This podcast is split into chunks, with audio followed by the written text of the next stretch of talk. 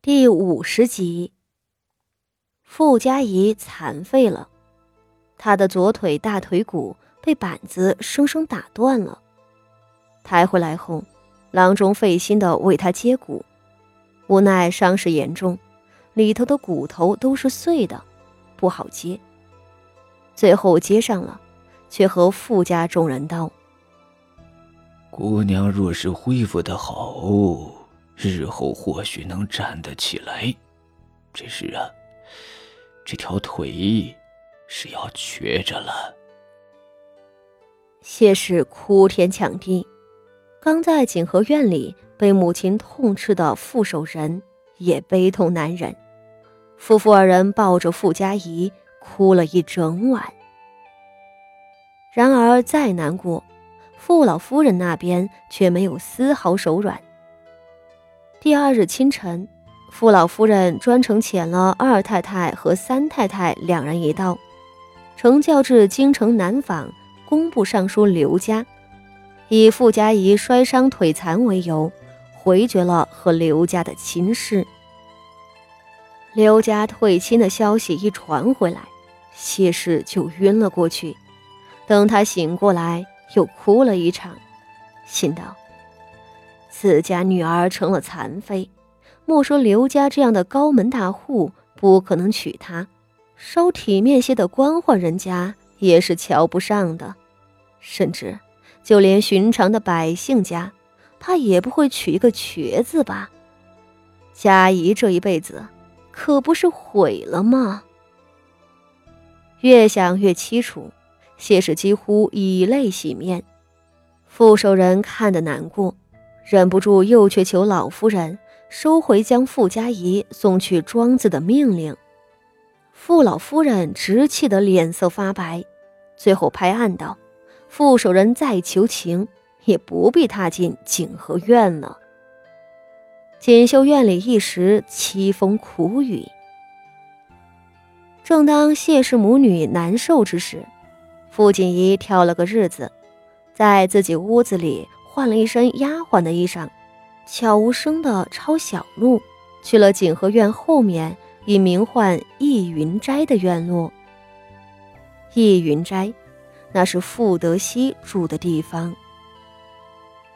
傅老夫人心疼孙子，即便傻了，也亲自派人好生照料。谢氏却是恨不能傅德熙早些死了的。谢氏是个处事周全的人。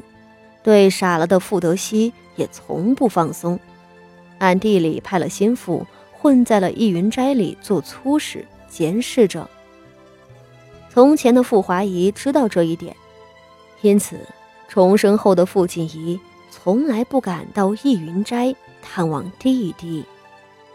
好在，如今谢氏受了重创，内有傅家仪断腿，外有老夫人惩处和三太太夺权。其余的事儿，他定是半分都顾及不得了。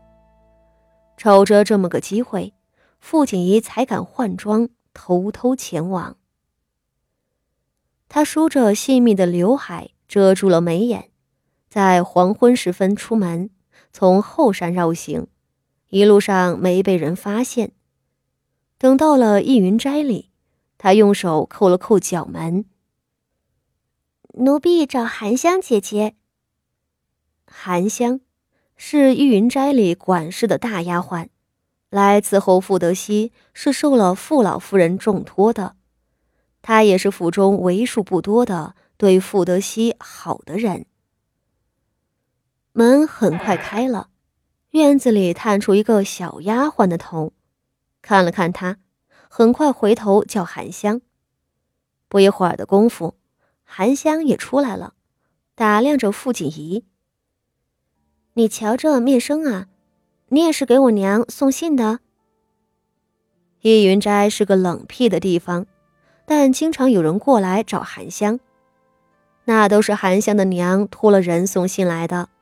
因为韩香到了要嫁人的年纪，他娘只有她一个女儿，操碎了心，三天两头给她说亲事，一有中意的。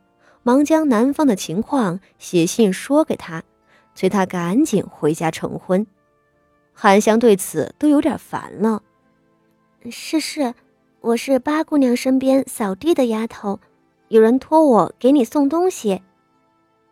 傅锦仪点头，编造了一个很合理的身份。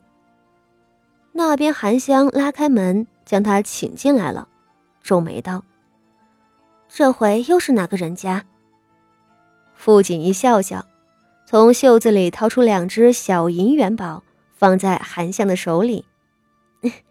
不是送信，是你娘给你送了钱。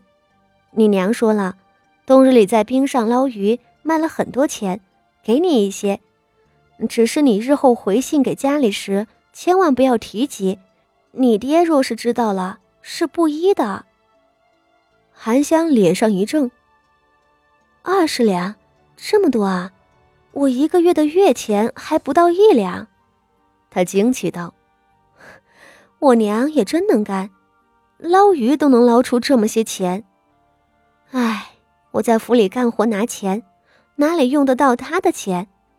只是你都给我送过来了，总不能麻烦你再托人送出去。你放心，我知道我爹那德行，我是不会和他说的。他皱着眉头收下了。傅锦仪松了一口气。上一世。他亏欠傅德熙，他不相信傅德熙说的话，认为谢氏是个慈母，为此没少争吵。后来傅德熙摔伤了，父亲和谢氏都嫌弃的很，不喜欢他去探望。渐渐的，他去的少了。她是长姐，却从来从来都没有庇护过弟弟。连韩香一个丫鬟都能尽心尽力的服侍他七年，自己这个当姐姐的却什么都没有做。傅锦仪的眼睛有点酸涩，如今他回来了，他回来救他了，可他暂时什么也做不了。这二十两银子不过是给韩香的见面礼，不过说了几句话。里头两个小丫鬟就来催道：“韩香姐姐，大少爷又把饭菜吐了，您快进去。”傅德熙几乎一刻都离不了韩香。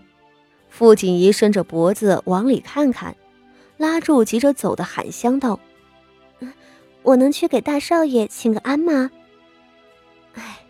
大少爷听不懂话，你别见怪。”韩香头也不回的往里面跑。推开了最里头的房门，只见一个消瘦矮小的少年坐在内室的门槛上，手里拿着两颗圆溜溜的石头球，转个没完。少年很安静，因为瘦小，看上去有一种乖巧的感觉。然而身边的四五个丫鬟却都急得手忙脚乱。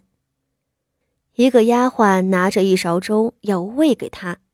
另一个丫鬟叫道：“大少爷，求您张嘴吃一口啊！您今日本就吃得少，方才又全吐了。”少年一动不动，也不哭也不闹，甚至不反抗那个将勺子戳到他嘴上的丫鬟，只是紧紧的抿着嘴，对手里的两个球看得专注。